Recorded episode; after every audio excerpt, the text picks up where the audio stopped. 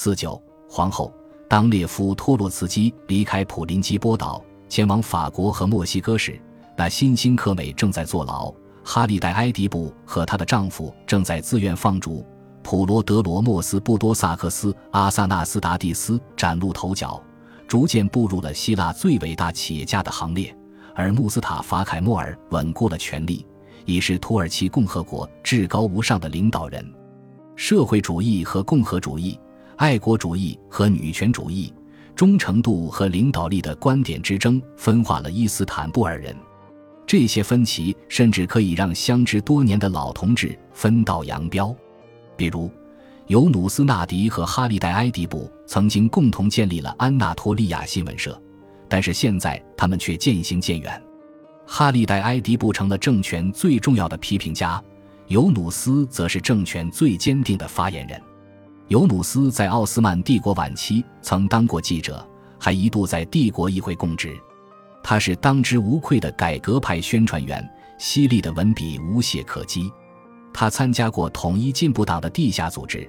穆斯塔法凯莫尔的抵抗运动一开始，他是最早一批从伊斯坦布尔逃去安卡拉加入反抗队伍的狂热分子。共和国宣告成立后，他返回伊斯坦布尔。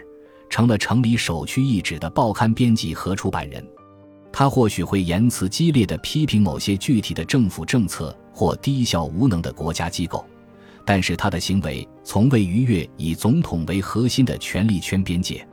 一九二四年，尤努斯创立《共和报》，这张报纸迅速成为土耳其影响最广的日报和凯末尔主义宣传的桥头堡。这张报纸的言论版既会反映公众态度，又能左右舆论意向。外国政府常常逐字逐句地翻阅，从早期与苏联的逢场作戏，到对阿道夫·希特勒在德国权力渐增的大加赞赏。他们从中细嗅着土耳其外交政策的风向。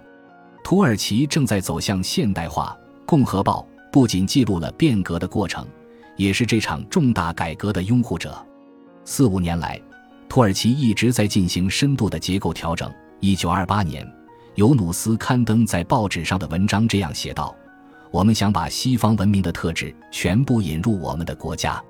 不久以前，我们的社交生活还仰仗东方哲理，如今我们要依靠西方信念。”尤努斯身材肥胖，有明显的双下巴，他灰白的头发总是一丝不乱地完全梳向后方。他常常穿着宽大的西装，偶尔还会戴上将的翻领，整个人看上去就像卡通片里的媒体大亨土耳其版的公民凯恩。他在报纸上针砭时弊，私底下却喜欢婉言相劝。有时他灵机一动，想要提高报纸销量或者展示凯末尔主义为这个古城带来的新现代感时，这两样技能就都派上了用场。一九二九年二月。尤努斯纳迪宣布，伊斯坦布尔将主办共和国第一届选美大赛。我们为什么不做同样的事情呢？共和报的头版头条这样发问：所有的文明国家都举行过选美比赛，欧洲和美国都有国际选美大赛的获奖者。土耳其如果举办类似的比赛，将是社会迈向成熟的另一个里程碑。报纸很快宣布寻找最美丽的土耳其女人。当选的冠军将代表土耳其出国，向全球观众展示新共和国女性的高贵气质。这和足球赛没什么不同，尤努斯纳迪说道。选美也是一次机会，派最佳的土耳其公民走向海外，和其他文明国度的优秀代表共同竞争。大赛的规程和细节随即公布，所有十五岁以上的土耳其女性，不分宗教和种族，都可以报名参加。参赛选手需寄送自己的照片，这些照片将被印在报纸上，由读者投票选出决赛的入围名单。报纸还进一步解释，评选过程没有泳衣环节，评委都是德高望重的土耳其公民。妓女被明确禁止参加比赛。这个国家只有一个政党、一位领袖以及一条可接受的未来之路。选美比赛现在征求民众意见，号召他们自由投票。这种新奇的做法，仿佛向平静的湖面投下了一颗小石子，激起了层层涟漪。尤努斯纳迪的想法达到了预期的效果。报社编辑部不断收到参赛选手的照片，读者开始讨论不同入围选手的优点。土耳其的获胜者有很大机会在国际选美大赛中击败其他选手。某位作家声称，最近一期欧洲比赛的冠军是一名匈牙利女人，而土耳其人和匈牙利人在遗传上同源，都是中亚游牧民族的后裔，所以共和国的胜算很大。这些讨论非常激烈，以至于很少有人注意到，在比赛结果揭晓的同一周，另一位名人列夫·托洛茨基悄然抵达了伊斯坦布尔。读者投票选出约三十名入围选手之后，报社编辑部举行了第一场比赛。五十位名人组成的评委会审查了每一名选手，他们被要求穿着露肩连衣裙，并且出示保证他们土耳其国籍的身份证件。九月三日。比赛结果揭晓，《共和报》用整个头版描写了比赛的经过以及获胜者福瑞哈·陶菲克。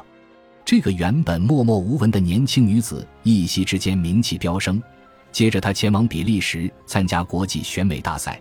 尽管尤努斯·纳迪对他的期望很高，但他最终未能取得名次。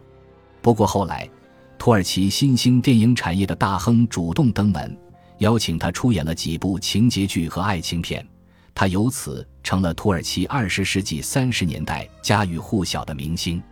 不久，尤努斯·纳迪宣布以后每年都将举办一次选美比赛。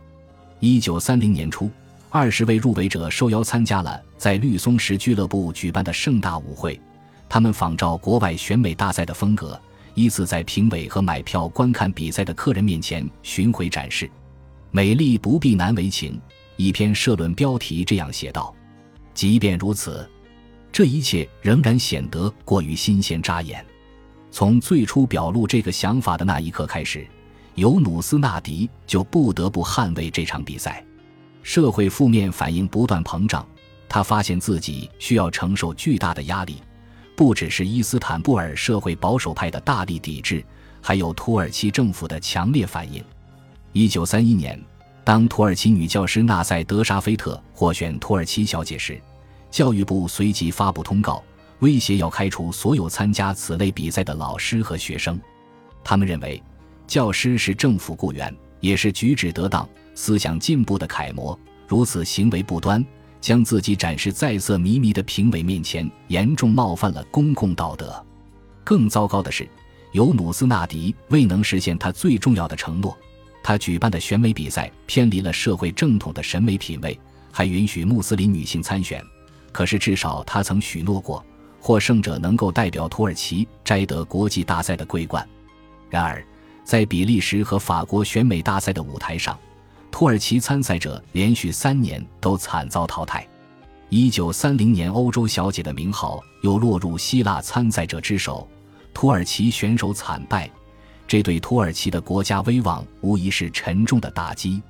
也正是此时，尤努斯·纳迪似乎想明白了一个道理：保守派认为，选美比赛有时穆斯林女性的身份，在某种程度上是因为获胜者后来都从事了电影或演艺事业，而这些职业当时都是道德沦丧和地位低下的象征。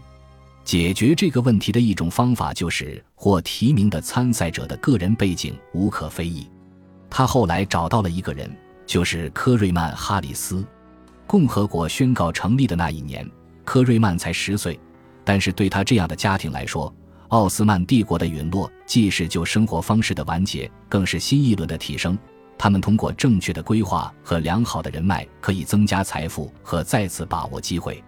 科瑞曼的曾祖父是伊斯兰教的大阿訇，宗教地位仅次于苏丹加冕的哈里发。在整个奥斯曼帝国是一人之下、万人之上的宗教领袖。他的祖父是帕夏，帝国陆军的高级将领。他的父亲哈里斯贝是一名商人。十九世纪晚期，奥斯曼帝国的消费者渴望得到能表明他们是现代欧洲人的商品。他抓住机会，在事业上获得了巨大的成功。他是帝国最早引进灭火器的进口商。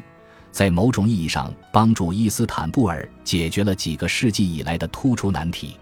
出身于这样的家庭，科瑞曼从小就由法国保姆照顾，对骑马、郊游、社交舞会和陪同远足等上流社会的生活方式习以为常。科瑞曼有一张可爱的圆脸，棕色眼眸闪闪发光，是个标准的大美人。而且他的家在博斯普鲁斯欧洲区的芬德克勒，那里的人都反应敏捷而且乐观地看待未来。他的父亲热爱文学和艺术，所以他的身边也围绕着一批穆斯林作家、艺术家和思想家。这些人对重塑伊斯坦布尔都有很大的帮助，他们持续推动了从协约国占领到国家宣告主权的城市改造。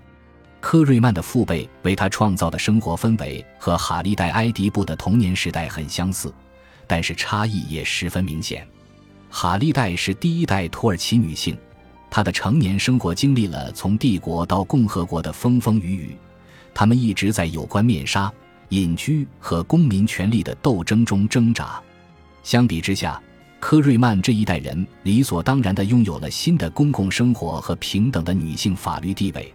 她们是第一批在共和国旗帜下成长起来的女青年。本集播放完毕，感谢您的收听，喜欢请订阅加关注，主页有更多精彩内容。